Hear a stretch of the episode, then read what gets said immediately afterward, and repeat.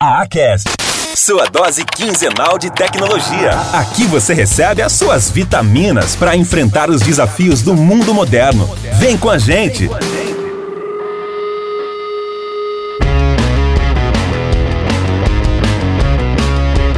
Olá, seja muito bem-vindo a mais um episódio do nosso podcast quinzenal de tecnologia. E hoje os nossos convidados irão bater um papo sobre os impactos e tendências do uso da tecnologia na distribuição de veículos. Bora conhecer estas feras!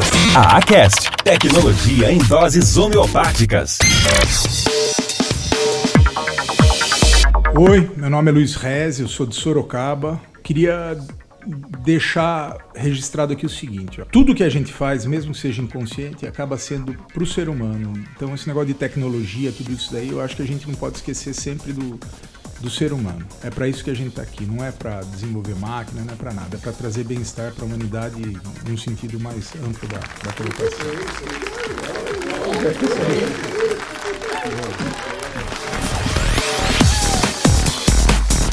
Bom, vou continuar aqui o que o Luiz falou. Meu nome é André Maranhão, eu sou de Recife, natural de Recife, moro em São Paulo né, e vivo na Alemanha.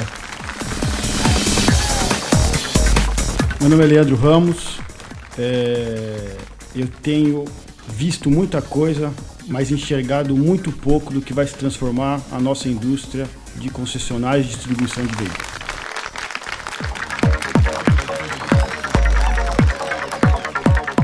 Olá pessoal, meu nome é Nilson Sales. Eu tenho feito muita coisa na minha vida, mas ultimamente sou piloto de provas do Elon Musk. Não sei se vocês lembram do cara da Tesla, do SpaceX. Eu tô pilotando algumas coisas para ele.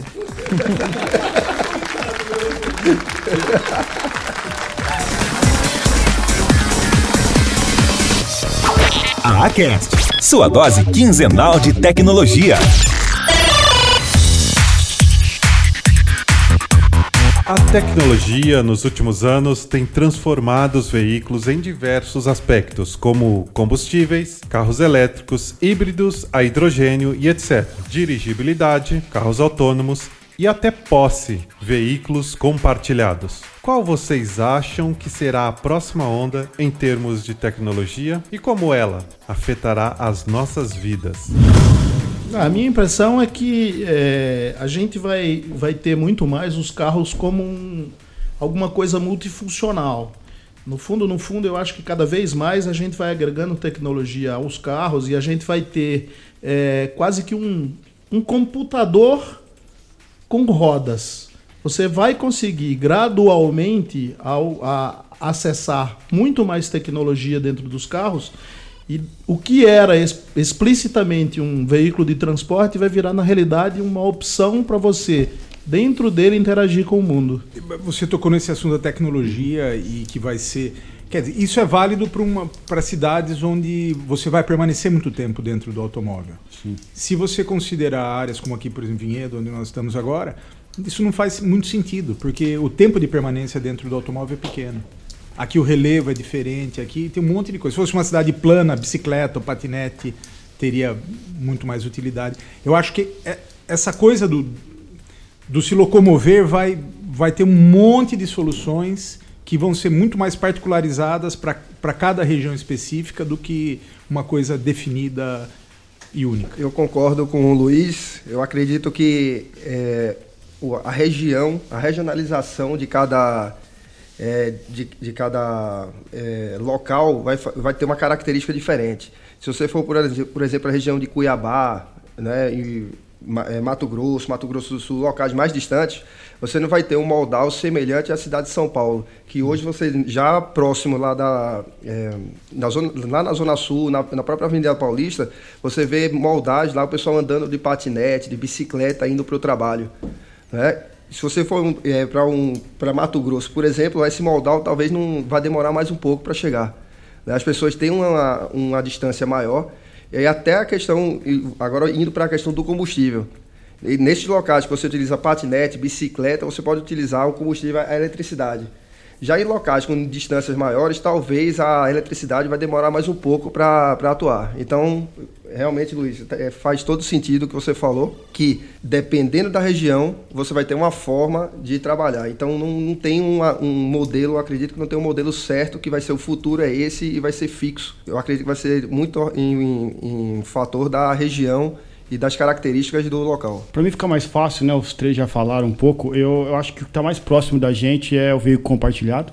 Né? É uma realidade, principalmente a gente que está nos grandes centros e que dita a regra, né? São Paulo, Rio de Janeiro, Curitiba. E veículo elétrico a gente já tem visto, mas é, o que está mais próximo da gente é o veículo compartilhado. E até o modo que a gente hoje tem consumido o veículo. Luizinho foi muito feliz no que você está dizendo a gente fala tanto do mundo de concessionárias, o que, que vai acontecer com as concessionárias ou não. Eu não vejo o Brasil, por exemplo, um país continental, as montadoras viverem sem concessionárias. Eu acho que o modelo, sim, vai ser diferente. O concessionário, como a gente vê há muitos anos, nos interiores, vai continuar por muitos e muitos anos. Agora, São Paulo, Rio de Janeiro, as montadoras têm uma grande missão, porque o consumo hoje é utilização. O cara usa o carro como utilização né? É uma utilização do carro como se não a posse, né? Então, é, é, poxa, a gente tem um desafio muito grande, até essa frase inicial que eu disse, a gente tem visto tanta coisa e enxergado às vezes pouco, porque a gente também tem muitos Brasis dentro, né? vários modelos dentro do nosso país. Né? Então, muita coisa que a gente vê lá fora, Estados Unidos, carro autônomo, carro o Tesla mesmo que, que muda de faixa sozinho. Ah, não sei se a gente tem estrutura ainda, nem nos grandes centros como São Paulo a gente não tem. Tem a questão da educação, tanta coisa que a gente tem que ainda evoluir, né? Então, uma coisa que é realidade já hoje é a coisa compartilhada, os veículos, é, é, Uber, os táxis, isso aí, eu acho que é o que vai puxar. É, e São Paulo ainda puxa muita coisa, nós que estamos aqui no, no, no estado de São Paulo, na cidade de São Paulo. Exato. Outra dúvida que é, acaba gerando também na gente é em relação a que tipo de, é, de combustível que vai ser utilizado. Muitos apostam, ah, ser, os veículos vão ser 100% elétricos daqui a 10, 15 anos. Outros ah, são, serão híbridos. Outros informam, é, falam que não, vai ser hidrogênio. Aqui no Brasil a gente tem a questão do álcool também. Né? Então, o, o álcool no Brasil seria uma solução interessante, pelo menos no curto e médio prazo. Então, eu acredito também que a, o tipo de combustível vai ser uma, uma coisa mais, é, mais ampla do que se realmente o pessoal fala que vai ter uma tecnologia que vai ser definitiva na frente. Né? Hoje a gente tem é, o, a, o, o, combustível fóssil, principalmente a gasolina e o diesel, né, com um grande percentual aí de, de utilização nos carros. Quase, aqui no Brasil, mais de 98%. Né? É, adicionando também que alguns desses 98% que eu estou falando utilizam combustível é, proveniente do álcool. Só que em pouco tempo aí, com a hibridização dos carros, vindo cada montadora, você pode acompanhar aí, se não tiver uma montadora que não tenha um carro, pelo menos um carro híbrido. Né? Algumas estão apostando também nos carros elétricos. Então, no futuro, em, aqui no Brasil, em 2025, 2030, a gente vai ter uma coparticipação também, queira ou não queira, de híbridos elétricos. Você gostando ou não gostando desse carro. Né? Alguns, alguns entusiastas de carros com motor de combustão interna, eles ficam reticentes. Ah, como é que a gente vai dirigir o carro sem sentir o, o prazer do carro? Mas esse prazer que nós sentimos na nossa geração aqui, né? Que todos aqui são jovens, jovens né? Uns menos, outros mais. É, né? Então, então é, a gente tem essa, essa questão, essa afinidade com o carro do, da, e da questão da posse também, né? E, o, e os jovens de hoje em dia, com 17, 18, 15 anos, 20 anos, alguns deles não têm nem a vontade, o interesse de ter a carteira de motorista. Né? Coisa que quando a gente era mais jovem, a gente tinha aquela necessidade é, de, de, chegar aos 18 anos para tirar a carta de motorista. Né? E hoje não tem mais essa, essa emoção. Então a questão do, do veículo vai ser é questão de mobilidade. Né? Então, o, o, automóvel vai ser um, um, uma forma de mobilidade é, e, e, o, combustível também. Eu acredito que não vai ser um, um, um, fator predominante. Então, não vai ser só a gasolina, não vai ser só é, o carro elétrico. Acho que vai ter uma série de, é, de opções né, pra, do, no mercado.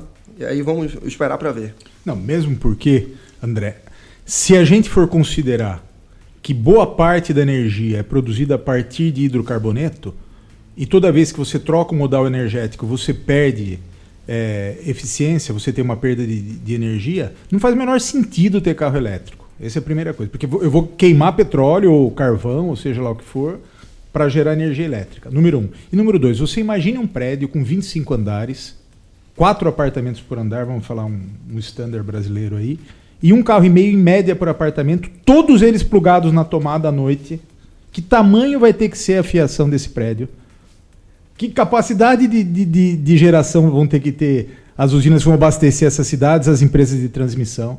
Eu acho esse negócio do carro 100% elétrico, eu acho uma ilusão. Eu acho que não vai virar no atual nível de consumo de um carro elétrico hoje. É, mas tem alguns estudos é, que, se você for é, pesquisar, tem alguns estudos que é, se referem, se você pegar toda a frota nacional hoje, aproximadamente 70 a 80 milhões de veículos, e se todos fossem elétricos, a capacidade energética da matriz brasileira teria que aumentar em torno de 10%. Então, é, o, carro, o, carro, elétrico não seria um, um problema para uma matriz energética, se você for comparar em relação às indústrias, o que a indústria consome. Né? Então, em relação ao. A infraestrutura que não tem. A, a infraestrutura, a infra infraestrutura praticamente dúvida. impossível. Imagina sem o cabeamento dúvida. que você vai ter que ter na entrada de um prédio. Você vai ter que ter uma.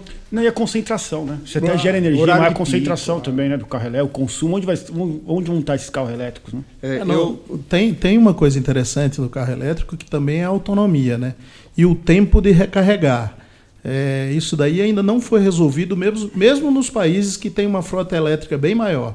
É. O tempo de recarga não é exatamente o tempo que a gente abastece de combustível no posto.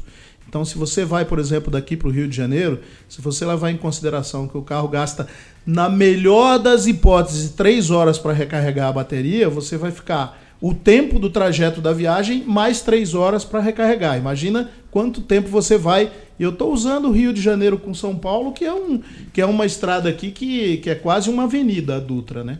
Agora, eu queria trazer para vocês de volta, eu sei que o, o, papo do combustível e da energia é muito interessante, mas assim, quando eu abri falando que a minha percepção é que os carros vão virar praticamente computadores, né? É porque é, a minha percepção da evolução é a seguinte: é, quando a gente, a princípio, a gente comprava o carro, tinha só o carro. Depois tinha o carro e o rádio. Depois tinha o carro, o rádio e o o cabo para você plugar para carregar o telefone. Hoje em dia tem o Bluetooth que você discute, tem o mapa do GPS, enfim. Eu acho que a, daqui para frente a gente vai ter muitas possibilidades tecnológicas dentro do carro, não necessariamente que vão ser usadas, mas eu acho pouco provável que a indústria, e principalmente a indústria brasileira, que trabalha muito, é, vamos dizer assim, com muito, com pouca margem, que o cara construa carros é, adaptados para cada região, do tipo, ah, um carro para a região noroeste, porque lá. Eu acho que os carros vão ter muita opção, tá certo? E a utilização disso é que eu acho que realmente o usuário do veículo é que vai dizer: ah, não, eu não vou usar isso porque eu uso pouco meu carro. Ah, porque eu uso na fazenda, ou eu uso mais em estrada e menos no trânsito.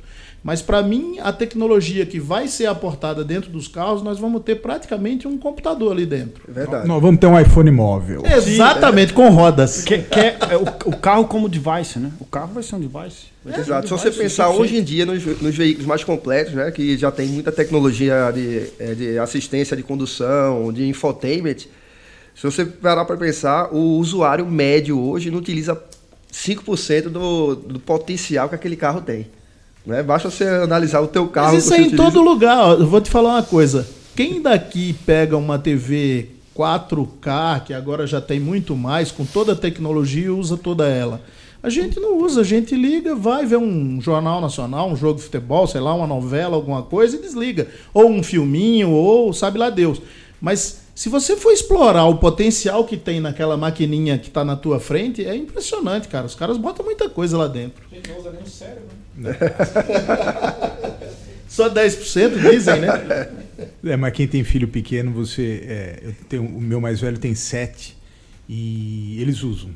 É, eles você ensinam no... um monte uhum. de coisa pra gente. Que você, como é que você sabe isso, menino? Tecnologia. Sei lá, cara. Eles nascem sabendo. É então é você vê que a questão é, então, é o usuário, então é o perfil do usuário. Então teus filhos da, da geração Sem dúvida. Né, mais jovem. Que a tecnologia avançou, o usuário que não está preparado, Sabe. às vezes, até para usar, nem conhece a tecnologia. Não, e Leandro, eles nasceram com isso. É, Perfeito, exatamente. Pô, eu vim, com, eu vim com o Fábio aqui, pô, a gente não conseguia fazer. E o Fábio é bem mais novo, o Fábio nasceu em 85, é da geração Y, sei lá qual geração que falaram que era aí. Mas é, a gente não conseguia se acertar com o limitador de velocidade, o piloto automático, o ACC do carro. Meu, foi complicado. O André precisou fazer mais treino lá na outra. Hoje, os canais digitais já são utilizados durante a jornada de compra de um veículo para, por exemplo, pesquisa de modelo, comparação de preços e agendamento de visitas. Vocês acreditam que as pessoas comprarão veículos online como em um e-commerce? Se sim, o que falta para chegarmos lá? Eu acho assim, ó. É, lógico, essas novas gerações que a gente estava falando no tema anterior, vão ter uma tendência a, a, ter, a, ter, uma digitalização maior, eu diria assim, certo?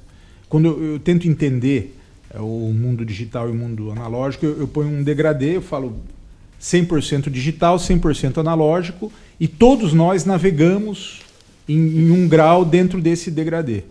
É, uns mais, uns menos. Né? Eu acho que quanto mais o tempo passar, mais as pessoas se digitalizarão. Mas a gente está vendo no varejo um fenômeno diferente. Na verdade, a, a, a, loja e você ir lá e buscar a mercadoria em vez de esperar ela chegar pelo, pela Federal Express ou pelo correio está tá diminuindo. Então, o que, o consumidor vai querer esperar no futuro? Então tem uma série de perguntas. A logística vai compensar? Eu concentro tudo num depositão lá não sei aonde e depois vou distribuindo? Ou eu já vou redirecionando para as áreas de destino? Então, eu acho que tem uma série de perguntas aí. Pode ser, tem gente. Eu vou chegar. Como o, o, smartphone é uma coisa que eu, eu, ando com ele o tempo todo, o, minha digitalização está aqui, está junto comigo. Se eu tiver na loja naquele momento, de repente eu fecho o negócio, é. pago por ele e já recebo a mercadoria na hora. Então, eu acho que vai ter, da mesma maneira que os modais de transporte, as tecnologias disponíveis vão, vão ser várias, eu acho que as modalidades de compra também vão ser amplas. É, eu vejo também da seguinte forma: vamos pensar em evolução, vamos é, e também remetendo ao tema anterior em relação à geração, né? Na, na geração passada, até, até pouco tempo atrás, o cliente fazia quatro, cinco visitas é, nas concessionárias né, antes de comprar o veículo. Estudos atuais já mostram que esse número aí caiu para menos de duas visitas para fazer uma, uma compra, em torno de 1.7, 1.8, depende do, do, do, estudo, né? Isso aí remete a é, a tecnologia. Primeiro, o pessoal já tem informação na internet, né? É fácil, na palma da mão, você já entra na, na concessionária se o, o o consultor de vendas passa um preço para você, você vai lá confirmar com a outra, né, no, outro, numa outra loja se aquele preço está tá razoável, está condizente. Né? Então isso aí, essa informação hoje já está com, to, já tá com todos nós. Né? O que, o, Posso o, cortar um claro, minutinho, claro, claro Esse é uma coisa que não sai da minha cabeça. Ó. Eu acho que o preço vai ficar flat, vai, vai ter muito pouca variação de preço em função da facilidade de, de, de informação. De informação. Perfeito. Não faz sentido, não vai fazer sentido mais o preço. Exato. O preço o robozinho vai controlar o preço e vai e vai deixar ele flat. O, aí outros valores vão entrar nessa cadeia que nós não conseguimos mensurar ainda hoje. Mas eu queria dar, pegar também um pouco esse, esse bonde aí, dizendo o seguinte: eu acho que a gente, quando está falando de, de, de, produtos de alto valor agregado, Uh, como o órgão mais sensível do ser humano é o bolso, o cara vai querer, quando tem alto valor, quanto mais o valor, mais o cara vai querer ir lá, checar e pegar na hora. Muito embora, na minha opinião, a escolha vai ser sempre via web ou via a distância, a definição e a efetivação da compra eu acho que vai ser em loco quando for alto valor agregado. E quando a gente está falando de bens, eu acho que o preço, você tem razão, é, o preço vai ser bem flat para produtos iguais, mas para produtos tipo seminovos ou usados, que são produtos únicos, vai ser muito parecido como você comprar um apartamento. Você não compra um, talvez um apartamento na planta, todo mundo paga o mesmo preço porque é um apartamento só. Mas quando é um apartamento que você vai comprar que já está construído, já é o segundo, terceiro dono, você vai ter que ir lá para dar uma olhada. Exato. Então eu acho que quando a gente está falando em seminovos e usados, o cara vai ter que ir lá para dar uma conferida, porque é um produto único. Quando a gente está falando em produtos, entre aspas, commodities, ou seja, um Audi zero quilômetro é um Audi zero quilômetro em quase todas as concessionárias, é mais difícil você diferenciar de preço.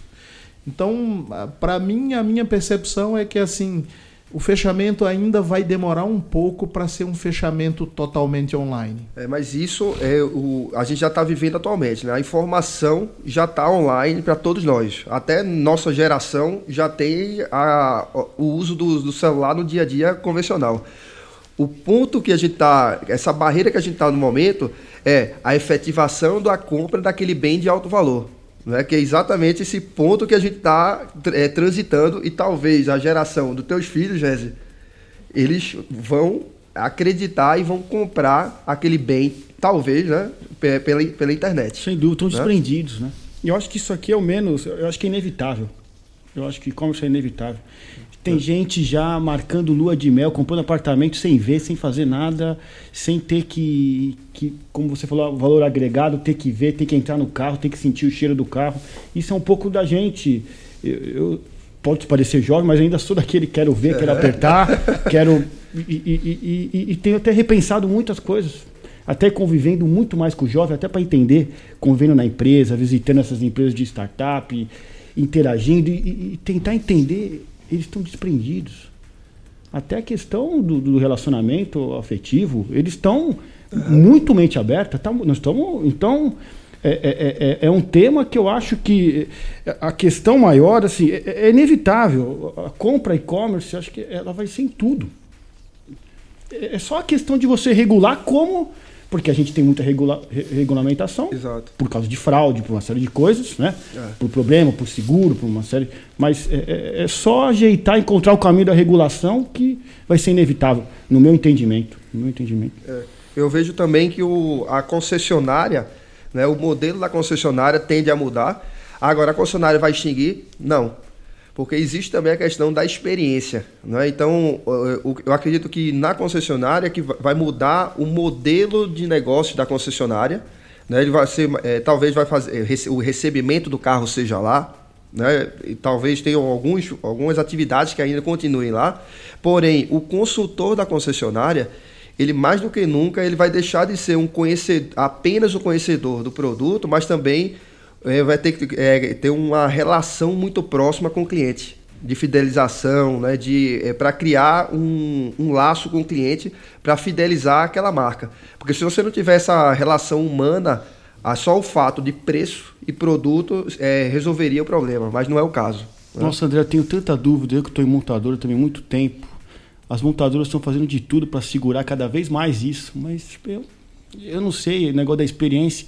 E, e, quando o cliente não quiser ir mais na concessionária, não quer ir. Não quer. E no fundo, no fundo, é, puxa, o cara, não, o cara não acorda de manhã, putz, eu vou hoje lá na concessionária, quero ir lá fazer revisão, dar um abraço no consultor. Não, meu, não, é, mas eu não falo em relação. Não, tem na ver, não, sabe? Putz, já.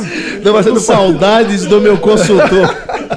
Aquele cara, mas, eu, mas, eu, mas serve um café, não é verdade? Eu não estou me referindo à, concessionária física mesmo, mas é, talvez alguma experiência, fazer um teste. Chegou um, um veículo novo na concessionária, ou é, numa pista é, qualquer, ou então e o IAR? Agora, pera um pouco, Leandro. Eu, eu Vocês não... não acham que a realidade virtual, a realidade aumentada, vai fazer com que a gente não precise mais visitar a concessionária para ter essa sensação? É o seguinte, ó, eu, sabe, sou, né? eu que vivo no mundo da concessionária, a vida nasci, cresci, e eu, eu sou um cara que tô no balcão, tô Leandro, você se surpreenderia se você soubesse a quantidade de gente que vai na concessionária para dar um abraço no consultor. Você vai se assustar.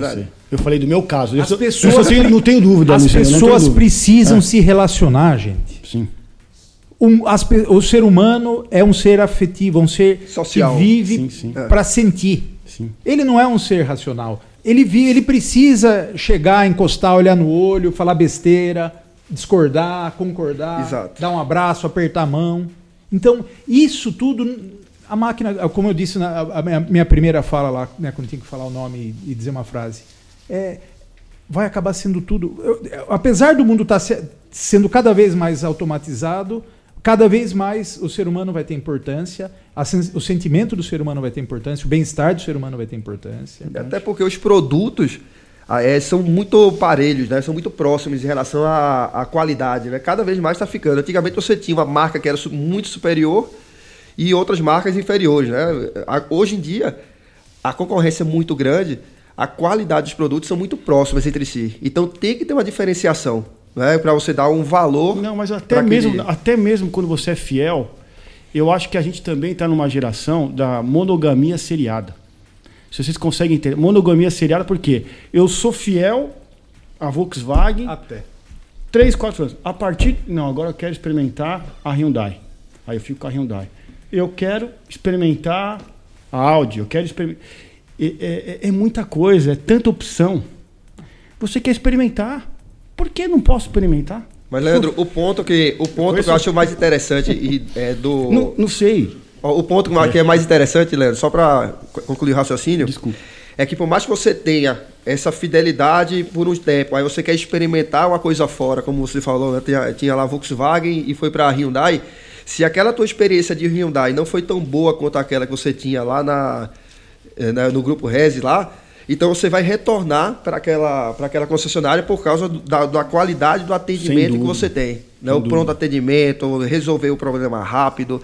Então, isso aí, muitas vezes, essa diferenciação de produto pequena, é, da qualidade pequena, a diferenciação de relacionamento vai ter um valor muito grande. Eu concordo 100% com o que vocês estão falando, mas nós temos que ter a consciência, nós temos dois Brasis. Nós temos o Brasil que está nas grandes metrópoles que vende nas grandes metrópoles hoje 48% de tudo que vende. São Paulo Rio de Janeiro vende para varejo. Tudo que vende no Brasil vende em três cidades. Tudo que vende. E dita regra. E eu acho que o negócio de concessionária vai durar muito ainda no interior. Porque por esse modelo que nós temos hoje, da proximidade, do, do dinamismo da cidade tudo. É, agora, é, é, não sei, eu tenho muita dúvida disso que você está falando, porque nós temos dois mundos totalmente diferentes. E, e, e, eu acho que é inevitável. Uma mente, uma vez expandida, nunca mais volta ao normal. Ela está indo do, do, do, A gente tem que enfrentar, meu. A gente. Eu não sei o quanto vocês têm convivido com, com jovem, assim, mas conviver no trabalho, contratar e ver como eles pensam. O cara que entra num mês, quer sair no outro, entra dois, três meses, quer ser diretor da empresa. Eles estão numa outra realidade. É, é, é então, um... Mas, Leandro, eu, eu entendo isso como um. E eles que estão consumindo. Não, mas isso é um movimento pendular. Eu acho isso meio. Eu acho, eu acho. Eu acho que é um movimento pendular, as coisas vão se ajustando. O ser humano ele é inconformado com a situação atual. Eu acho que nós chegamos num momento que a tatuagem está tão grande, não tem mais onde tatuar. Eu não tenho não tatuagem. Não tem mais onde então. tatuar. Eu também não tenho. Não tem mais onde tatuar. Então uma hora vai, vai voltar vai falar, porra, é ruim ter tatuagem. Eu preciso me diferenciar.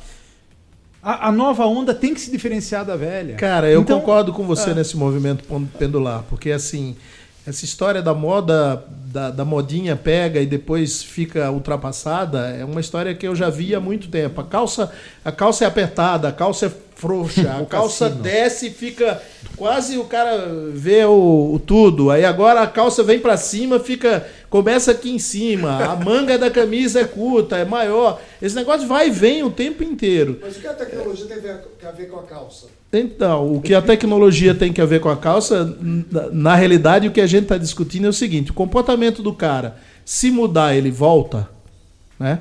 Eu acho que era essa a discussão da gente. Eu acho que assim, a minha percepção é que a curto prazo as coisas vão mudar menos no processo de fechamento de negócio. A médio e longo prazo, eu acho que tem um outro movimento que às vezes a gente não considera, que é o, que é o movimento da montadora. E aí eu estou fazendo uma análise que, que é, eu vou trazer um assunto aqui que talvez nem seja tão pertinente, mas assim, quando os bancos decidiram que não queriam mais clientes dentro das agências, eles empurraram todos os clientes para fora mesmo. E a gente que hoje não usa as agências bancárias, né, e não, não, não somos tão, tão jovens assim, né, a gente foi expulso de dentro. Então, assim, se a montadora decidir que vai expulsar o cara da concessionária, vai ser difícil segurar o cara lá dentro. Então é uma parceria que tem que andar junto assim. Vai ter que ter uma visão. Talvez o papel mude. Talvez o papel, talvez o papel do consultor mude, porque no fundo, no fundo, é aquela história. O cara vai ter tanta coisa dentro do carro que ele não sabe usar. E se ele não sabe usar, ele não valoriza. Se ele não valoriza, ele não vai pagar o plus. Enfim, é um, é, vocês estão fazendo um, um, um, um, exercício com a gente que é quase uma tortura, que é um exercício de futurologia que a gente ainda não está, talvez, preparado para isso. Considerando lojas e concessionárias, a tecnologia hoje é aplicada em diversas frentes, como a venda de veículos e atração de clientes. Onde esses negócios mais carecem de tecnologia e como poderiam ser transformados por ela? Boa pergunta, boa pergunta. Eu acho esse é um tema, e o Luizinho, o Nilson também pode falar para a gente aqui. Quantas soluções, que comecei a falar aqui, quanta gente fala que veio com a solução para todos os seus problemas. Hoje são tantas soluções apresentadas. Inteligência artificial substitui o vendedor? Ele pode ajudar muito. Ele pode ajudar muito preparando trazendo um relatório, aí é questão de gestão. Mas nós vamos falar, eu, eu acredito ainda, muito. Eu acho que substitui em partes. Em Tem partes, limite. Sim. Exato. Tem limites. É, em, todo, em toda a experiência que eu, que eu tenho olhando para o pessoal que se comunica com clientes via é, inteligência artificial, sempre tem uma, ver, uma vertente e uma opção de entrar o humano na hora, porque a gente ainda não consegue fazer uma árvore perfeita para o ser humano. Eu acho que isso daí nunca vai ser construído. Eu te diria outra, é uma coisa além disso, Nilson. É, é quem está me reconhecendo? Muito do que eu faço é para ser reconhecido. Fator humano. Quem está me reconhecendo é um robô? Que valor tem isso para mim? Sim, verdade, verdade. Hoje em dia a gente está começando a ficar treinado para receber telefonema e identificar quem é robô. Olha, você acredita gente estava ouvindo, a gente estava ouvindo o robô da PSA e a gente ouviu um outro robô. As pessoas, elas começam a se comunicar, elas esquecem que estão falando com o robô. E o cara acaba gravando áudio. Oi, e aí? Como é que você tá? São milhares de, de, de mensagens de texto, áudio. As pessoas, hoje, é claro, tem muita solução hoje de robô. O que eu quero dizer é o seguinte: eu acho que também, como você falou, não vai substituir 100%. Agora ele pode ajudar no quê? Na eficiência, na, na performance. No filtro. No, no filtro. filtro. Então, por exemplo, supomos, o Luiz clicou num, num, num anúncio da Audi, e aí o robô começou a interagir com ele, e aí chega um relatório lá para o gerente de vendas da concessionária assim, ó, o Luiz, ele tem um A3 2017, mas ele quer um A5 ele vai financiar, ele já tem o financiamento aprovado pelo banco dele, a ideia dele é pagar 20% financiado e ele quer comprar daqui três meses. Pô, se chega isso para o vendedor, é muito mais assertivo. É digo, é muito mais assertivo. Leandro. Ele eu... chega. Então, eu acho que nesse ponto pode ajudar muito. Mas substituir, claro que não. Leandro, Ainda... eu digo mais, a, eu digo além. Além dessas informações que você colocou aí, colocar o perfil dele é, eu tenho uma integração maior, rede social, com informações Sem sobre dúvida. a vida toda do, daquele, daquele cliente. Sem dúvida. Para você ter um, um, Aí eu volto para a questão, é, questão do relacionamento, né? Ter um relacionamento e uma assertividade maior. Até para pegar, para saber qual vendedor que vai atender aquele cliente. Exatamente, o tipo e o perfil daquele cliente, qual o vendedor, o consultor de vendas que encaixa melhor para é, é, para aquele atendimento. Sabe o que é difícil nessa nossa discussão, em todas essas perguntas? É porque tem um espectro temporal amplo.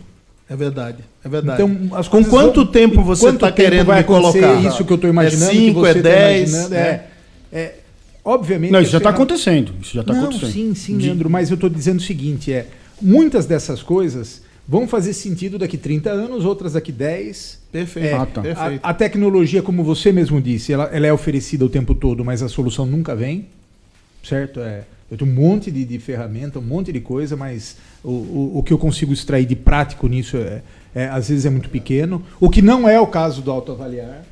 O autoavaliar entrega o, o que não recebo nada para isso. Inclusive, eu acho que o caporal devia pagar alguma coisa para mim. Mas é, ele entrega, porque, porque é uma coisa simples, facilmente aplicável. Perfeito. Perfeito. É, é uma ferramenta que está ali, eu palpo ela e, e mensuro o resultado. Perfeito. Aí, aí eu já vou, eu vou eh, pegar o teu gancho, Luiz, e falar em relação à simplicidade da digitalização. Porque se você colocar uma ferramenta digital muito complexa, até a, a molecada de hoje em dia vai ter facilidade. Pode até ser que eh, para ele seja simples. Para certa geração não é tão simples assim. Você está acostumado com um modelo e, e, e, mudar completamente. Então, por exemplo, essa ferramenta que você deu o exemplo aí do autoavaliar é uma ferramenta simples, que foi fácil de, de adaptar. essa fácil adaptação mostra o sucesso, né, a velocidade né, e, o, e os resultados que vocês têm nas concessionárias. Mas ferramentas muito complexas que querem mudar o modelo de negócio de uma, de uma hora para outra de forma radical, isso aí não sei se. A gente cai naquele exemplo seu, o carro que tem muita tecnologia embarcada que o cara não consegue, o cara nem tem conhecimento para poder utilizar. Eu acho que a, a, ferramenta ela tem que ser intuitiva, claro. Quanto menos é mais, quanto mais simples e mais intuitivo, senão realmente também não vai funcionar. E Leandro, às vezes até, até é, é acessórios que. Quem tem teto solar no carro aqui? Eu. Quantas vezes você abriu? Meu filho pediu uma vez para abrir. Mas fazem seis anos. Olha, Mas realmente eu não uso. Não é uma eu ferramenta tecnológica, é, é, um acessório simples para É verdade, é verdade. No, inclusive no Brasil você só pode abrir em noite é, quente, né? Porque uhum. em todas as outras opções você se ferra, né? Exato. Porque... Exato. Mas ó, é, tem uma coisa, duas, duas, duas coisinhas interessantes sobre o uso de tecnologia. Primeiro é o seguinte, para trabalhar massa é sensacional. Se vocês, é, a gente hoje, acho que a gente tem pouco conhecimento sobre o quanto que esses caras conhecem da gente. O quanto que vocês acham que o Google conhece da gente? O quanto que quando você entra num site que você frequenta é, razoavelmente, sei lá, para ver notícia, o cara já sabe quem é você e já joga coisas para você. O quanto que numa, numa campanha eleitoral os caras fazem mídia segmentada por ter o teu perfil já cadastrado e o robozinho já trabalha você nas tuas premissas que ele já te conhece. Mas independente de tudo isso, a variável humana, a, a, o, o, você não consegue capturar tudo. Recentemente, um, um pontinho bem rápido, eu estava discutindo com um amigo meu que insistia em dizer que um Ford Edge era exatamente igual a um Jaguar desses é, SUV que, que, que chegaram, sei lá, um ano atrás. Eu falava, não, não é, a motorização é diferente. E aí eu entrei no site para dar uma olhada, mas no site da Jaguar, da Jaguar UK e comecei a mexer no site para comparar, né? Botei os dois, comecei a ver um outro, um outro. Ah, tem algumas semelhanças, mas tem outras coisas que são diferentes. Depende Quando eu terminei, entrou um robozinho da Jaguar querendo me vender um Jaguar. Só que eu, eu tava no site da Grã-Bretanha. Né? Aí eu respondi que eu não poderia comprar porque eu estava no Brasil. E o robô engasgou. Aí entrou um cara para tentar me vender. Aí eu expliquei para ele, aí o robô não ia entender. Mas o cara, ó, eu tô aqui no Brasil, a minha pesquisa é pura e simplesmente para tirar uma dúvida. Eu não posso comprar um Jaguar aí no. Mas o cara queria me vender. Então, assim, tem hora que não vai dar, cara. Vai ter o ser humano, vai ter que estar tá lá. Não, mas aí, aí, é falha, aí é falha do próprio. Porque o cara não pegou IP. Aí é falha de, da, é. da, da, tecnologia, da solução que não, não uhum. funciona. Porque hoje você pega por IP, você pega por número de telefone. O URA, que hoje, lógico, está lendo o seu, o seu número de telefone, então já sabe qual é o seu número, confirma com você. Eu acho que aí é a questão da tecnologia. Porque a tecnologia bem, bem construída, ela não, não cairia nesse erro aí. Mas se, será que a gente, a gente está recebendo tanto input o tempo todo?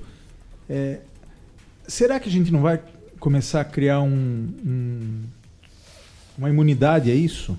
Quer dizer, o nosso modus operandi, eu não digo é, um indivíduo em particular, mas a sociedade como um todo, não vai começar a criar um, um antídoto para isso? Assim, eu já estou pronto para receber. Que nem no começo do WhatsApp você recebia aquele monte de, de coisa, você abria tudo. Hoje você já faz um filtro mais ou menos só por olhar o que chegou ali, o vídeo que chegou, o texto que chegou, a foto que chegou. Então, será que com o passar dos anos as gerações não vão também é, adquirindo essa imunidade a, a, a, esse tipo de tecnologia, de, de ataque, de invasão, sei lá o nome que a gente vai dar isso? Ou talvez até se desenvolvam algumas ferramentas para você criar os seus filtros e permitir ou não. Ah, o, né? o telefone Samsung já tem um é, possível fraude, vocês já viram? Não. Ah, é muito legal. O iPhone não tem. iPhone, para falar a verdade, é uhum. é meio. Mas o. Tem um, um Samsung, de, você recebe essas ligações de, de, que pode ser de presídio ou pode ser. De, sai um número, você baixa um aplicativo e sai lá número suspeito. Sai um. Uhum, eu, uhum. Ah, eu já vi umas duas, três vezes com alguns amigos isso daí. É, o ponto que é hoje a gente tem uma enxurrada de tecnologia, né? É, quantidade de aplicativos absurda é, e até rede social também, né? enfim. E isso aí acaba gerando estresse na nossa vida, né? porque a gente tem que fazer o filtro. Então, essa quantidade de informação que era para nos ajudar acaba nos estressando. Né? O exemplo do, do resto foi interessante aí do WhatsApp. Né? O WhatsApp é, é uma ferramenta que ajuda, obviamente, a se comunicar, porém, a quantidade de informação e a forma que ela é utilizada né, acaba atrapalhando. E a gente não tem esse filtro né, para é, nos ajudar. E aí, voltando aqui, a, a tecnologia hoje a quantidade de, de aplicativos que nós temos, a quantidade de tecnologias que estão querendo é, forçar nas nossas vidas, é, um, é uma interrogação. Porque a gente precisa saber até que ponto elas vão, vão ser relevantes, até que ponto vai ajudar né, no, no nosso cotidiano. Na visão dos senhores, quais as principais barreiras políticas, econômicas ou culturais para o desenvolvimento de novas tecnologias para o mercado de veículos no Brasil? Pô, no Brasil, você falar de, de barreiras de políticas é um negócio que não tem nenhuma complexidade. Qualquer bebê já sabe falar sobre isso, porque tudo que a gente tem aqui na vida é barreira para a gente não fazer o que a gente quer fazer, né? Tem é... aquela lei com o nome de carro, que eu não lembro qual é. Ferrari? Sim. Não, mas tem lei sobre lei. Um dia desses eu acabei de receber um, um, um, uma mensagem de um amigo que, que é um amigo muito próximo, que mora na cidade que eu moro, falando que os leiloeiros estão tentando impor uma lei para que só eles consigam fazer uma venda de carro, se for ou retomado ou é, sinistrado ou alguma coisa. Quer dizer, pô, meu Quer dizer que o cara não tem nem direito, a, a, a companhia que re, recebe o carro ou o cara que retomou o carro não tem nem direito de vender o carro dele, tem que vender para quem o cara da lei manda. Quer dizer, aqui no Brasil é, é aquela velha história, né? Não é. só o, o, futuro é incerto, como o passado às vezes também é, né? É. Você, quer mais, você quer mais do que para vender um carro, você tem que reconhecer firma, fazer vistoria, trocar placa. Depois quem compra tem que fazer tudo isso de novo. Cada venda que uma concessionária faz, ela tem que apresentar, ou uma loja, ela tem que apresentar o contrato social inteiro e ser reconhecido firma de todas as páginas do contrato social. Isso é ridículo. O Caporal falou da lei Renato Ferrari, ele devia servir chocolate aqui para nós, em vez de servir só castanha. Né? Mas enfim. Sem, sem falar, é. Luiz, das barreiras de impostos, né? Não, imposto. Não vamos nem vamos falar, nem falar de barreira imposto. de imposto, que a gente aqui paga imposto de qualquer coisa. Não, né? Quem não paga é locadora. Locadora não paga imposto. P pode ver aqui em São Paulo a quantidade de carro com placa de Belo Horizonte. Incrível. Eu não sei nem quanto que é, eles pagam acho que 1% IPVA lá em Belo Horizonte. Eles têm um benefício fiscal na compra do carro venda direta. Inclusive, esse modelo de locadora no Brasil só existe por causa da, da, da do benefício fiscal, eu acho que ele não se sustenta sem o um benefício fiscal. É locadora né? que não é locadora. Que não é locadora, é não, loja de carro. ela não ganha com não paga na Não paga na locação imposto nenhum, ou paga o mínimo ali. ISS. E não paga na venda. Não paga ISS. Não? Não. E não paga na venda. Pelo menos a informação que eu tenho, Leandro, mas eu tenho quase certeza. Agora, o Capral falou da Lei Renato Ferrari. Por que, que tem que existir uma Lei Renato Ferrari? Porque você não tem nenhuma outra, outra maneira de se, de, de se proteger. O, o Se não tivesse a lei, Renato Ferrari. Lei, tá fudido, acabou. Tinha, acabou, ninguém mais investe. Porque nos Estados Unidos, se você está com uma dúvida em relação a uma questão e não consegue resolver conversando com a sua montadora, você chama um árbitro, que é, um, é a justiça, e ela resolve. E a montadora não vai te punir. Você não vai ser penalizado por isso, você não vai ser castigado. Você simplesmente resolve. Nos países onde a, a, a justiça existe, não para benefício de poucos ou para benefício próprio, onde ela existe para benefício de todos, não precisa ter uma lei dessa. Porque o, o entendimento do que é justiça protege quem, quem investiu, protege quem gera emprego, protege o consumidor. É aqui que tem essas distorções malucas, tudo que eu tenho que criar uma lei para me proteger, porque aquilo não funciona, aquele outro também não funciona. Eu tenho que me proteger do cartel 1, do cartel 2. Sem contar que a gente também tem um, um problema que não é exclusivamente para a tecnologia, mas para o mercado de veículos, que é uma baixíssima concorrente das, concorrência das instituições financeiras. Então, assim, tem meia dúzia de opções de, de instituição financeira para atender. Então, assim, o spread nunca cai, o preço é sempre lá em cima, é, o custo para o cara que vai adquirir o carro é sempre mais alto, é, porque não tem competição. Não tem competição, essa é a verdade. Por que, que eu não posso colocar alienação, é, reserva, é, alienação fiduciária num carro que eu vendo?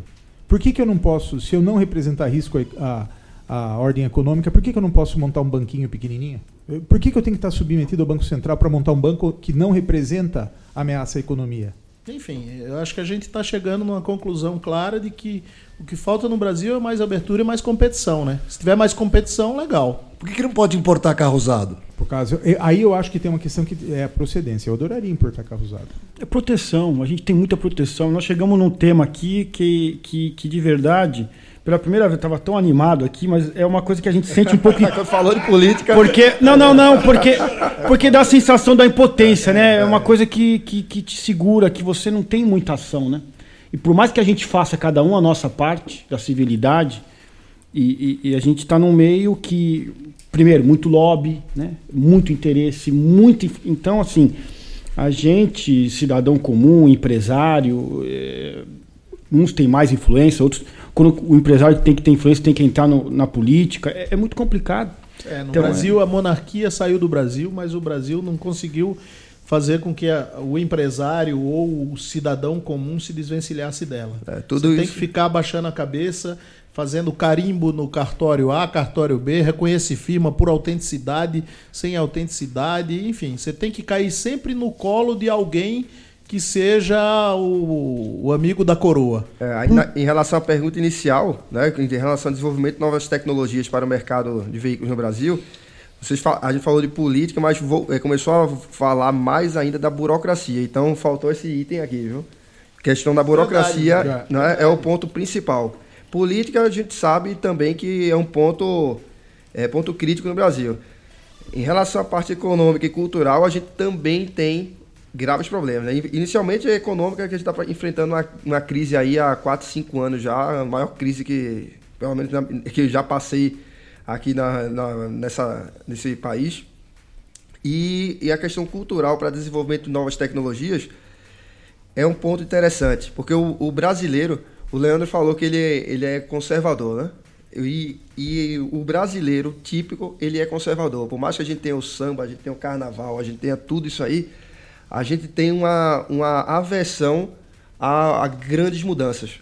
Né? Se a gente for falar de qualquer mudança drástica aqui, é, por mais que a gente ache que o brasileiro aceita rápido mudança, eu não acredito nisso. Eu, eu penso o, exatamente o oposto. Dizem os né? historiadores que o problema é da colonização portuguesa e, e, da forma religiosa como nós fomos colonizados. Né? Eles dizem isso, que os países que são mais abertos são os países que passaram pela reforma e, e mudaram de religião ou tiveram uma guerra, etc. e tal. Mas enfim, eu acho que a gente é, a gente está preso em alguma coisa que a gente precisa se desvencilhar. E eu tenho visto várias tentativas, essa última tentativa aí, que a própria população tentou se mobilizar e tal, eu acho que a gente conseguiu abrir um pouquinho de nada, mas ainda falta muita coisa para a gente se desvencilhar dessa história de um povo colonizado e que é muito conservador e que por a gente ser conservador a gente acaba se submetendo muito a algumas leis e algumas burocracias que na realidade em outros países não funcionam. A, a, não vamos dar, dar exemplo de país é, antigo e tal. Pô, a Coreia passou por uma guerra em 1950. Eu quase era nascido quando os caras estavam na guerra. E a Coreia do Sul hoje é uma potência, uma potência. cara. Então Pô, mas, e a gente aqui fica se arrastando nessas mas, coisas. Mas né? nisso, nisso, olha, eu tenho, tenho uma coisa que me emputece bastante, velho. Eu, eu fico com o saco cheio. Que ninguém fala em educação para valer. É verdade. Nós falamos em tudo nesse país, menos em educação. É verdade. Verdade, educação é base de tudo. O Brasil só vai ter futuro quando tiver um povo educado. Seja a educação formal, ou seja a educação aquela que deveria vir de casa, da família. Sim. A gente está totalmente perdido, cara. Tem razão. Essa geração que foi formada pelo Fernando Henrique e pelo Lula, me desculpa, mas é gente com cérebro zero quilômetro. Gente que não repetiu de ano na escola. Gente que não precisou usar o cérebro. Entrou na escola com 7 anos de idade, saiu com 17, nunca usou o cérebro. Cérebro atrofiado. Gente que não sabe pensar. Como é que vai ser? Quanto tempo nós vamos levar para recuperar isso? E ninguém fala o brasileiro continua se iludindo, tanto o empresário, tanto as elites, quanto, quanto, quanto hum, o, o, resto. É, ninguém fala, pô, eu, eu quero escola de qualidade, escola pública de qualidade. Ninguém fala isso. É uma vergonha o que acontece nesse país. Mas a gente, vai continuar acontecendo. A gente tá aqui tá em off, a gente estava falando que mesmo o empresariado, quando vai escolher um cara com uma inteligência acima ou com um preparo acima do normal, ele vai no salário mais baixo e não contrata o cara. Quer dizer, é, é, mesmo as pessoas que em tese necessitam muito de alguém mais educado, quando chega na hora, vai, nos, vai no, no, no, no salário e não vai na competência. Então, assim, tem muito. A, a, a, educação é a base de tudo. E a cultura de uma nação é formada pela como ela foi educada, né? Sem dúvida. E então, é, voltando novamente à pergunta, né? Estou parecendo um mediador aqui, mas. mas a par... então a gente é, fechou com desenvolvimento de novas tecnologias, falou-se de política, de burocracia, economia, cultura, mas a base de tudo realmente está na educação. Perfeito. Aí o exemplo da, da Coreia foi espetacular, porque realmente, se você investe em educação, você consegue com que essas barreiras aqui sejam não tão, é, tão altas, né? porque você consegue, com o, o potencial da educação, vencer tudo. Então, essa crise econômica, política e, e, também cultural, que eu não quero, cultural do brasileiro, tem muito a ver com a deficiência educacional. André, eu diria o seguinte: ó, quando a gente lê aqui quais as principais barreiras políticas, quem é do interior lá, antigamente existia na entrada das propriedades o mata-burro. Vocês lembram o que, que era isso? Claro. Era uma valeta que eles colocavam os trilhos é. de trem que o burro não. O cavalo, o burro, os equinos não, não passavam. Não passavam. É, é, isso daí é isso, é mata-burro. É, um povo educado, um povo consciente, ele atropelaria todo mundo. Atropelaria tudo isso. Eu, eu não me conformo de ver. Pô, eu tô lendo. Eu parei um pouco de ver TV cinco, cinco procuradores, seis procuradores que eram ligados à Lava Jato pediram demissão por causa da Raquel Dodge. Aí o Bolsonaro, que foi a nossa única alternativa na última eleição, é, nomeou agora, parece que vai indicar o Procurador-Geral da República, alguém ligado ao Toffoli. Aí o, o STF, uma vergonha. E ninguém quebrou nada. Eu peguei um cara lá em Portugal, essa viagem que a gente fez, agora em maio, o, o, cara era funcionário do Odebrecht. O que, que você está fazendo? Estou fazendo Uber aqui, estou morando aqui agora, para não ficar parado. Trabalhava no Odebrecht. Então... Você fala, cacete. E o cara conta as histórias, você fala, porra. O que você acredita que foi indicado como tendência no mercado de veículos, mas que hoje não se materializou? Algo que você pensa e diz, ainda bem que eu não investi nisso. Olha, tiveram várias coisas, hein? Se você, é, se você for pensar, é, cada moda que, é, que teve no Brasil, teve a é, moda do, do GNV, né, que os taxistas utilizaram né, em grande massa, ainda hoje é, se utiliza, mas não, não foi aquela a expectativa que, que eu imaginava que teria. Né, né eu acredito que foi na década de 90, não é isso? Também teve a questão do álcool, que logo quando surgiu o álcool, eu imaginava, era, é a solução nacional. Né? A gente não vai ter dependência mais do petróleo. Também. Né, no álcool é interessante porque o carro ou era álcool ou era gasolina. Então, assim, se você comprou um carro a álcool, era álcool. No começo era assim, exato, certo? Exato. Então, assim, se não tiver álcool, se o preço do álcool subir, o problema é seu. Agora não, já. Mas é o tema que a gente estava conversando agora é a política, porque o projeto nasceu pro álcool, uh -huh, né? 83, uh -huh. 84, nasceu com uma boa a ideia era excelente, mas aí também os cincões, é um o lobby. Não, é um sucesso absurdo. Não, sucesso. lógico que é um sucesso absurdo. Sim, 20 é até hoje. Mas, fato, fato. mas é, o que caiu, eu não sei se caiu em desuso, porque o carro Flex veio e aproveitou o álcool, né? É que então... eu acho, mas o, o, ponto que eu quis reforçar em relação ao álcool, que eu esperava que fosse um sucesso ainda maior, é porque, é porque seria uma solução para o Brasil para não ter nenhuma dependência do petróleo. Eu imaginaria alguma coisa desse tipo. Ah, e nós voltamos no tema anterior nós não temos gente que estudou, nós não desenvolvemos tecnologia, a gente se limita àquilo que a gente tem. Porra, o teto do Proálcool foi o quê? A nossa capacidade tecnológica. Não era para eu ter um carro movido a eletricidade com um geradorzinho movido a álcool dentro dele que fizesse 100, 200 km por litro? O, o que, que a indústria automobilística produz aqui no Brasil? Lata. Bate lata, aperta coisa. Motor, tecnologia mesmo não, não é produzida aqui. E não é muito menos desenvolvida. É, o interessante até, aproveitando o teu speech aí, essa semana teve a notícia agora de demissão do, na, na GM. Né? Isso aí me frustrou um pouco, como engenheiro de formação que eu sou, apesar de não trabalhar na área de desenvolvimento. Mas é, foi, foram desligados aproximadamente 50 engenheiros né, de desenvolvimento. Isso aí remete para a gente que vai diminuir a quantidade de desenvolvimento de tecnologia nacional. Local que vai ser direcionado para outros países. Né? Então, ao invés de a gente estar tá progredindo em relação ao desenvolvimento de novas tecnologias, seja é, de motores é, flex, motores a álcool, novas tecnologias de, de, de veículos híbridos e elétricos, a gente está indo na contramão. A gente tá, continua na, na tendência de recebimento de tecnologia para utilização aqui no, no Brasil. É, é, é, tem uma coisa interessante, quando a provocação aqui está perguntando para a gente é, o que, que você o que, que você faria assim? Pensa numa coisa que você dizia assim, ainda bem que eu não investi isso, nisso, né? E você estava falando do álcool, eu me lembrei. É, ainda bem que a gente não, quer dizer, pelo menos aqui na mesa que eu saiba, ninguém fez um carro de Fórmula 1 patrocinado pela Copersuca, né? que se deu mal pra caramba. Então, existia uma, uma, uma, um sonho naquela época, né? De, de, todo mundo começar a usar, mas enfim, a gente tem as nossas limitações. Uma coisa que me chamou a atenção aqui, e aí eu queria até é, provocar um pouco o pessoal da autoavaliar, é o seguinte.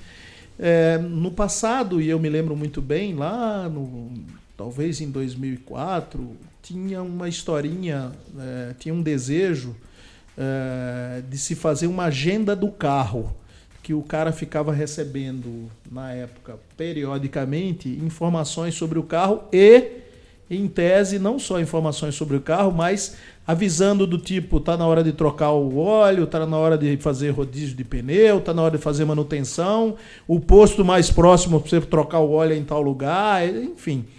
Esse é um negócio que eu acho que era uma. Eu achava uma ideia sensacional, cara. Esse negócio se perdeu no tempo e, e me parece que nem hoje, com todos os aplicativos que estão na mesa aqui, a gente consegue fazer esse negócio rodar.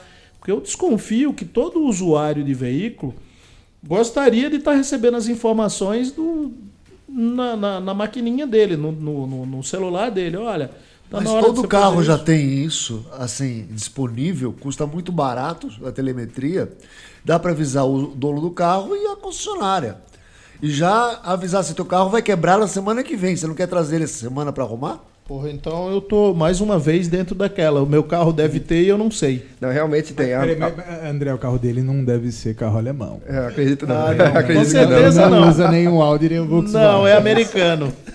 não é fato. Essa tecnologia tem né, em, em vários, em vários veículos. Né? E realmente faz, é, faz, toda, faz todo sentido e importância né, para a manutenção do, dos veículos. O que eu acho que falta, que carece ainda, é uma interligação, é, uma interligação entre o concessionário e aquele veículo via internet, talvez, né, para que essa informação chegue na internet, chegue na concessionária e o, e o concessionário consiga fazer de forma ativa o, o contato. Não, mas, mas aí tem um, tem um outro detalhe, gente. Às vezes a gente liga para o cliente. Digamos que to, todas essas barreiras tecnológicas foram disparadas, não, não, não tiveram eficiência, a gente liga para o cliente, a gente agenda o horário da revisão. E o cara não vai. E o cara não vai. Porque é. É, aí tem muito a ver com a prioridade. Eu estou atento a isso. Isso é uma prioridade para mim. Uhum. Voltando lá, isso, uhum. é, isso é um valor para mim. Então, Uh, talvez tivesse que desligar o carro do cara no meio da... Desliga o carro e faz o carro vir sozinho para cá. Eu estava falando com o fabricante de caminhões semana passada e em alguns lugares da Europa os caminhões já têm todo esse serviço e realmente avisa, ó, teu caminhão vai estar problema, ele vai parar, etc, etc. E o pessoal simplesmente desliga. E depois liga dizendo assim, meu caminhão parou, agora vai resolver o problema. Agora, voltando um pouco sobre a pergunta em si, vai, o que você acredita que foi indicado como tendência no mercado de veículos, mas que hoje não se materializou? Algo que você pensa e diz, ainda bem que não investi nisso. No meu caso específico, ainda bem que eu não investi em ampliação da quantidade de concessionárias. Todo mundo que fez isso, com raras exceções, se deu mal. Eu até para eu até ia comentar isso, é claro. Eu traba, trabalho no desenvolvimento de rede há muitos anos, né? E, e, a gente ainda tem muita gente dentro das montadoras que acreditam que a gente tem que aumentar a rede para vender mais carro. Para ajudar ele, né? Não, Mas não, não para te ajudar. Aí, não, aí é não. cegueira, é miopia mesmo, não é, não é. Aí, aí, não enxerga o mercado. Isso é, isso é. Tem, tem um outro, vou, vou, esse teu ponto é muito importante, mas tem uma outra coisa que sempre me chamou a atenção que é o seguinte: é, em vários outros países isso pegou e pegou bem e aqui no Brasil o leasing não rodou, cara. Até hoje, o, quando eu estou dizendo leasing, é aquele de você que você que todo europeu faz e, e que americano, muito americano faz, que é, é, pega o carro, troca e tal. Hoje, de novo, está começando uma nova onda, tentando reativar, mas é interessante, é curioso até. Não pegou até hoje. Pode ser que daqui para frente até pegue, mas até hoje não pegou. É, é uma questão. O leasing cultural. no Brasil. Não, não é cultural, é tributário. Aí voltamos é. à burocracia, voltamos à pergunta anterior. É porque o leasing não é um benefício de fato. Ele é só uma modalidade que não, não, não se enquadra aqui. Por que, que o consórcio funciona só no Brasil, talvez no México, uhum. talvez na Argentina, talvez só na América Latina? Por quê?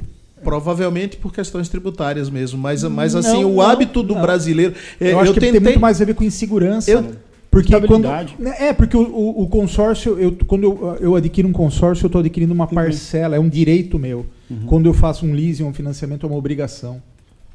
Então, é, como eu vivo instável, vivo inseguro em todos os Exato. aspectos da minha vida cotidiana, eu tenho medo de ser assaltado, eu tenho medo de quebrar, eu tenho medo de Perfeito. um plano econômico, eu tenho medo de virar comunismo no Brasil. Perfeito, mas aí, aí eu volto a falar a questão cultural. Que no brasileiro a posse do, do veículo, a posse da casa, você ter a casa, você ter o, o, o veículo seu, né? Então isso aí faz com que eh, o leasing, ainda assim, você está pagando o, o veículo naquele momento é do banco, né? então não é seu.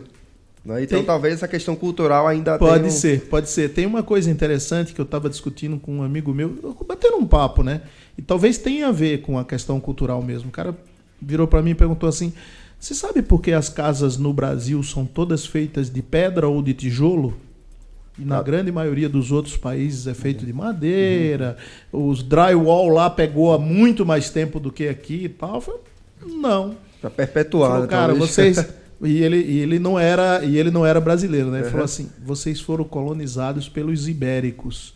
E esses caras precisavam fazer todas as casas dele de pedra para se proteger dos árabes que ficaram 400 anos em cima deles. E a gente foi colonizado pelos pelos outros caras lá que faz a, a casa do cara simplesmente para se abrigar do vento. Não é para se abrigar de tiro, canhão, invasão. É outra coisa. Cada casa aqui no Brasil é uma fortaleza.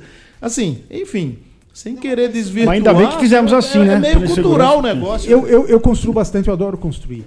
E, e tem, tem uma outra coisa. É, é, é, assim, eu falo, porra, voltando a falar de educação, eu acho que eu preciso contratar um mecânico, eu vou pegar um cara que estudou no Senai. Eu preciso contratar um pedreiro, eu pego um cara que não faz ideia do que está fazendo. A gente termina uma obra, e eu já tentei todas as possibilidades, você tem problema, a parte hidráulica, vazamento no telhado. Esse é, é, é, é, o mais comum de todos. É vedação.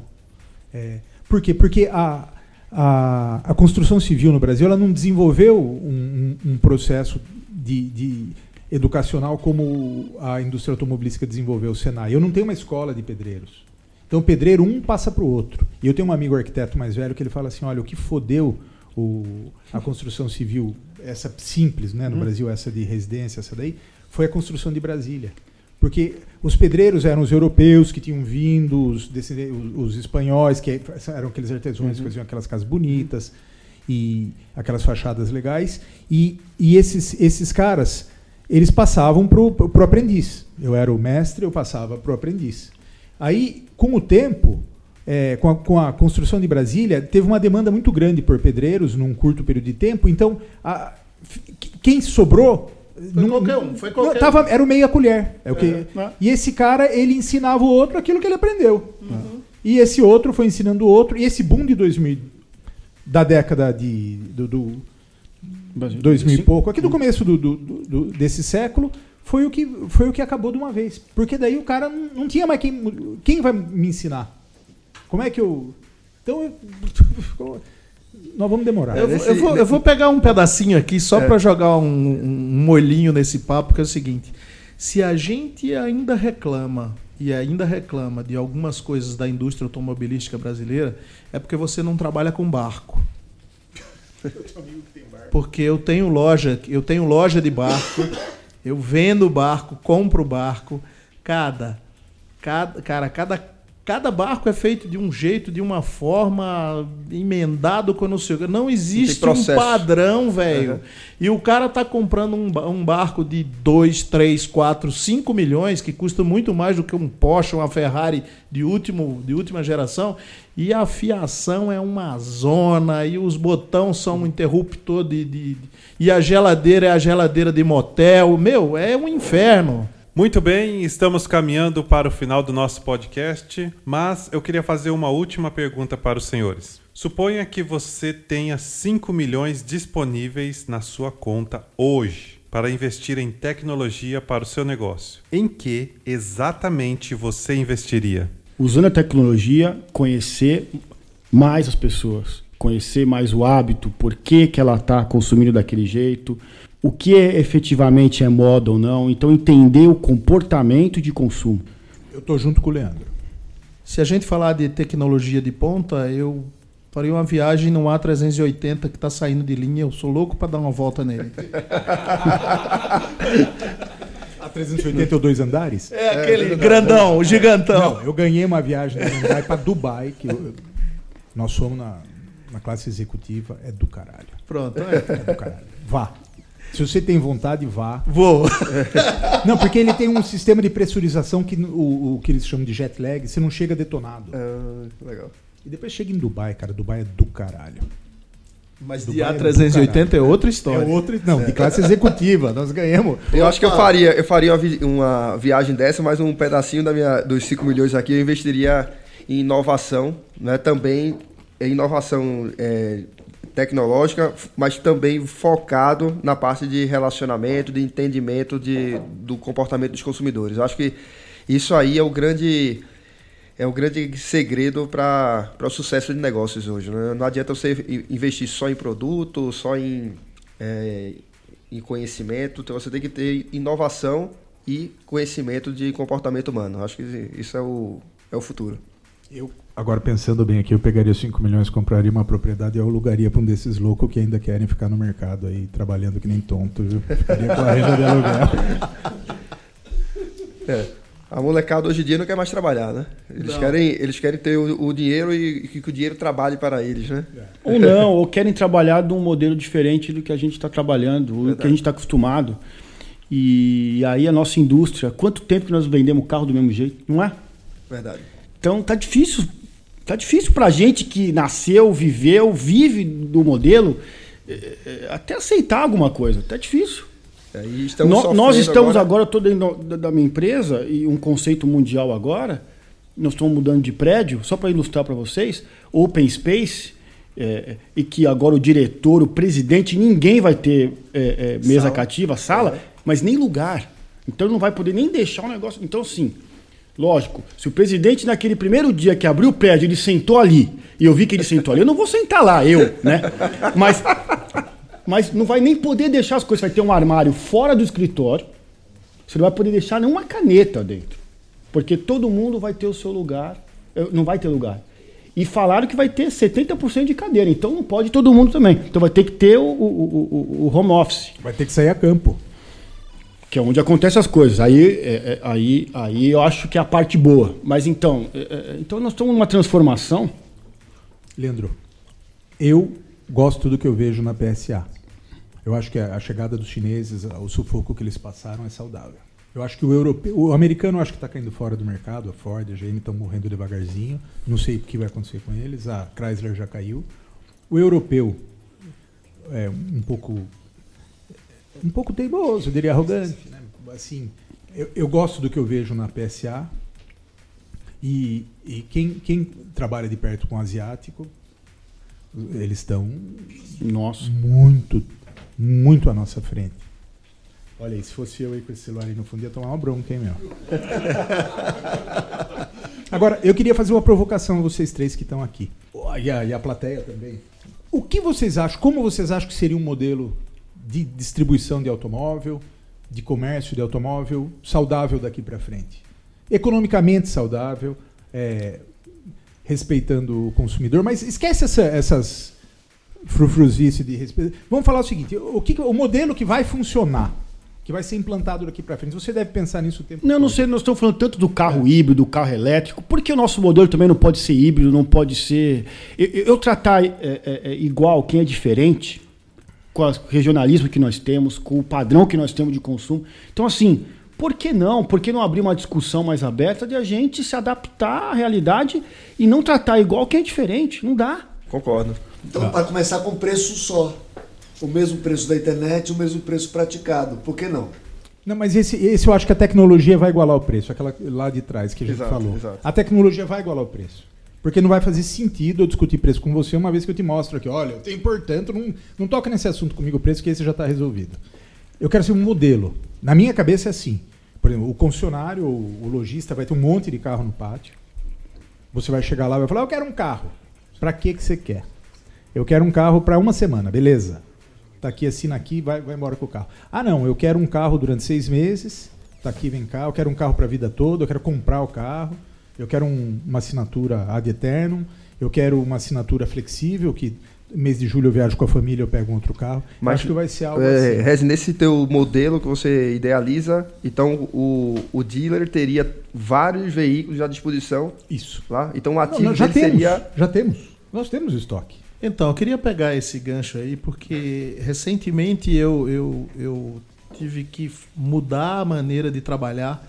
É, o meu negócio, como eu falei para vocês ainda há pouco, era muito ligado para a área náutica. Então, eu cheguei a ter é, uma em Maceió, três em Pernambuco, duas na Paraíba e uma em São Paulo de compra e venda de, de, de embarcações. Né? E eu representava é, algumas marcas brasileiras e outras estrangeiras. E, e, e eu cheguei, cheguei num ponto que, obviamente, tem que guardar as devidas comparações e as devidas proporções, porque o giro do mercado de automóvel é muito maior do que o giro do mercado de barcos. Mas eu cheguei à conclusão que era inteiramente inviável para a estrutura do mercado brasileiro você ter estoque. E passei a trabalhar sem estoque como broker.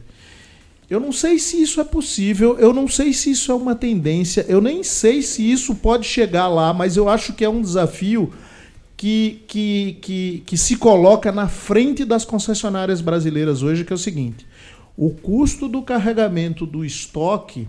Exatamente. É isso que eu falar. Tem que ser de alguma forma minimizado para que o negócio Exato. fique economicamente viável. Porque se não for assim, cara, você desculpa, eu não consigo. Talvez alguém consiga me explicar como é que é. Mas às vezes a gente vai, principalmente na, nos Estados Unidos, né? A gente aqui nós usamos a Flórida como um quintal de diversão, um playground nosso. E você pega aquelas estradas ali, você passa, às vezes tem quase 800 metros ou mil metros de carro numa concessionária. Quem carrega aquele estoque? Isso. Às vezes eu fico. Quem é. é que carrega esse negócio? Porque não, Mas o ponto, meu, o ponto. Deus, escuta, pera um pouco. Quanto, se você for é aplicar dinheiro na Dinamarca hoje, quanto que vão pagar para você, você sabe? Zero vírgula nada ou negativo. Não, você, você vai pagar. É, então. Uhum. Não, é dá para carregar é. estoque. Mas o, o, ponto, nesse caso aí do, dos, é, dos pátios da Flórida, eles devem ter um estoque, um giro de estoque muito grande, né? Diferente do, do nosso caso na aqui. Na boa, na boa. Eu, eu, eu espero que seja assim. Mas é, é, é quase um quilômetro de carro que Não, você mas fica é olhando. André. O... E é 4, 5, 6, 7, 8 filas de carro ali. O, o Caporal ficou de levar a gente é, em maio para Portugal, não foi, Silvio? Foi. Só que ele não foi, ele furou. E, e não trouxe chocolate até agora.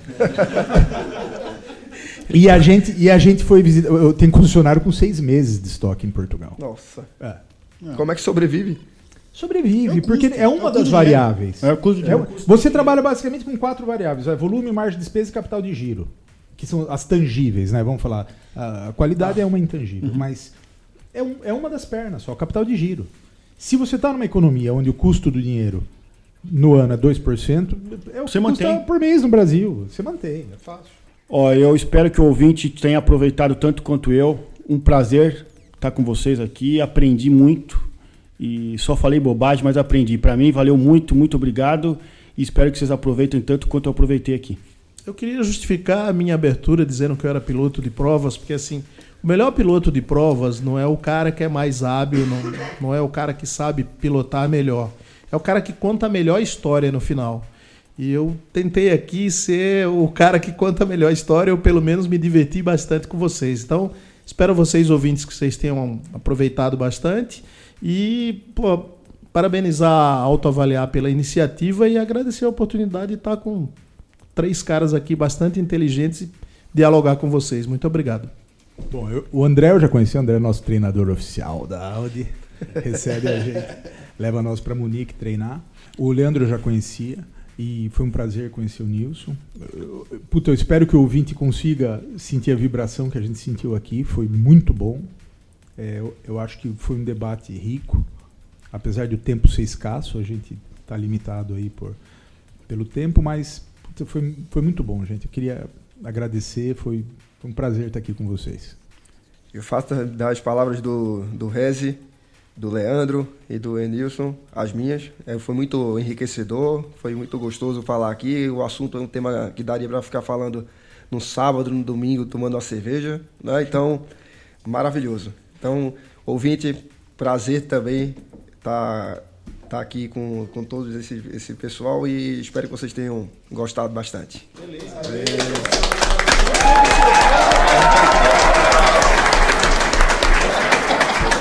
A Acast. A Acast, sua dose quinzenal de tecnologia fica por aqui.